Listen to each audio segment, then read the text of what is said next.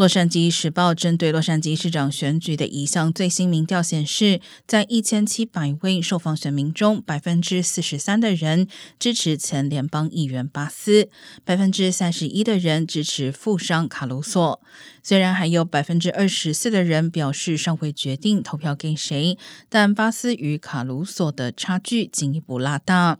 对于民调结果，卡鲁索阵营称，过去巴斯曾经领先三十个百分点，而他们正在追赶差距。巴斯如果当选，将成为洛杉矶市历史上首位女性市长。